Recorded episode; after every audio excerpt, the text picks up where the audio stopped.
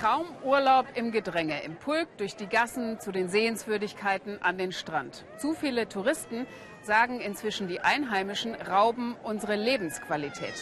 Und damit herzlich willkommen zu dieser Sommerausgabe des Weltspiegels hier aus Mallorca.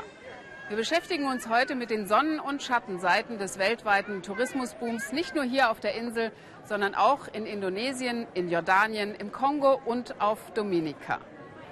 Im Sommer ist unsere Insel inzwischen zu voll, das sagt sogar die balearische Regierung.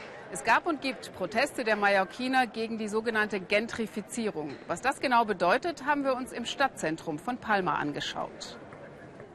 Noch ist ihr neuestes Objekt im Rohzustand. Der schwedische Investor Fredrik Reiderstadt und sein Mitarbeiter Pontus sind aber zuversichtlich. Die 50 Quadratmeter aus den 70er Jahren werden sie grundsanieren und dann vermutlich gut verkaufen können. Viele unserer Kunden wollen gar kein großes Apartment. Sie haben vielleicht schon ein großes Haus in Schweden, dann brauchen sie hier nur was Kleines. Offenes Wohnzimmer und zwei Schlafzimmer. Verkaufspreis vermutlich knapp 400.000 Euro. Terrasse und die Lage im Stadtzentrum sind wichtig. Palma steht hoch im Kurs auf dem Markt für Ferienimmobilien. Bei den Skandinaviern besonders im Trend Santa Catalina, das ehemalige Fischerstadtviertel in Hafennähe. Bis vor ein paar Jahren war es noch ziemlich heruntergekommen, doch dann haben es die Investoren entdeckt. Überall Wohnungen im Angebot zur Ferienmiete oder zum Verkauf. Sonja Bouvet hat das Nachsehen. Das kleine Antiquitätengeschäft betreibt sie gemeinsam mit ihrem Freund Jesus. Vor drei Jahren haben sie den Laden angemietet.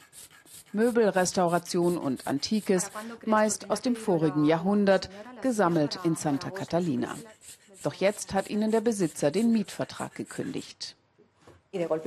Tja, jetzt hat's uns auch erwischt. Wir waren nicht mal überrascht. Wir beobachten das ja schon die ganze Zeit um uns herum, dass andere Geschäfte schließen müssen, entweder weil man ihnen die Miete immens erhöht oder weil das Haus verkauft wird.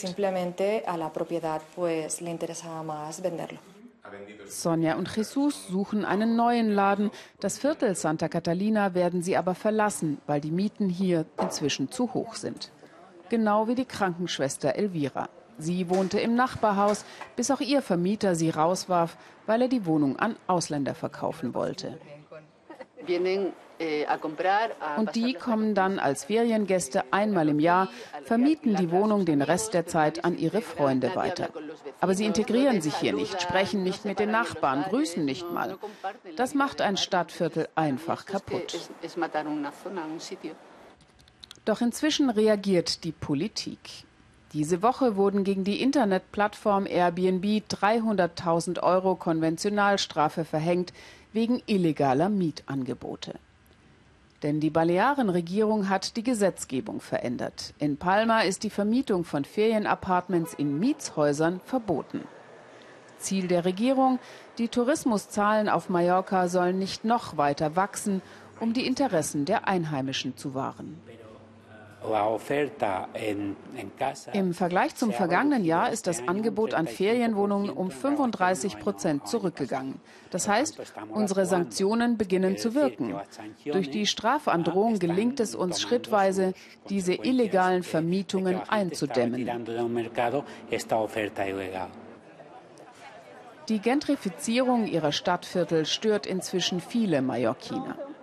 Besucher auf dem Markt von Santa Catalina wollen Sushi und spanischen Schinken. Viele Einheimische kaufen längst woanders ein, hier sei es zu teuer. Die Lebenshaltungskosten steigen, ältere Menschen verlieren ihre Infrastruktur im Stadtviertel. Santi Garcia lebt seit 50 Jahren in Santa Catalina. Von ihrer Dachterrasse aus zeigt sie uns, wer inzwischen ihre Nachbarn sind. Hier, sagt sie, haben sich Schweden und Norweger eingekauft. Auf der anderen Seite sind es Schweizer. Doch die Schuld gibt sie nicht den Ausländern. Verantwortlich sind wir Mallorquiner selbst, die Einheimischen, die alles verkaufen. Wir mögen einfach das Geld zu sehr. Investor Frederik Reiderstadt sagt, die neuen Gesetze auf Mallorca betreffen ihn nicht. Er vermiete ja schließlich nicht, sondern verkaufe seine Apartments nur. Das ist legal. Palma Altstadtcharme mit skandinavischem Design findet reißenden Absatz. Es gibt noch viel zu kaufen und zu renovieren in der Stadt. Das geht endlos weiter. Hier sind wir im Viertel Santa Catalina, aber es gibt ja noch viele andere Stadtviertel.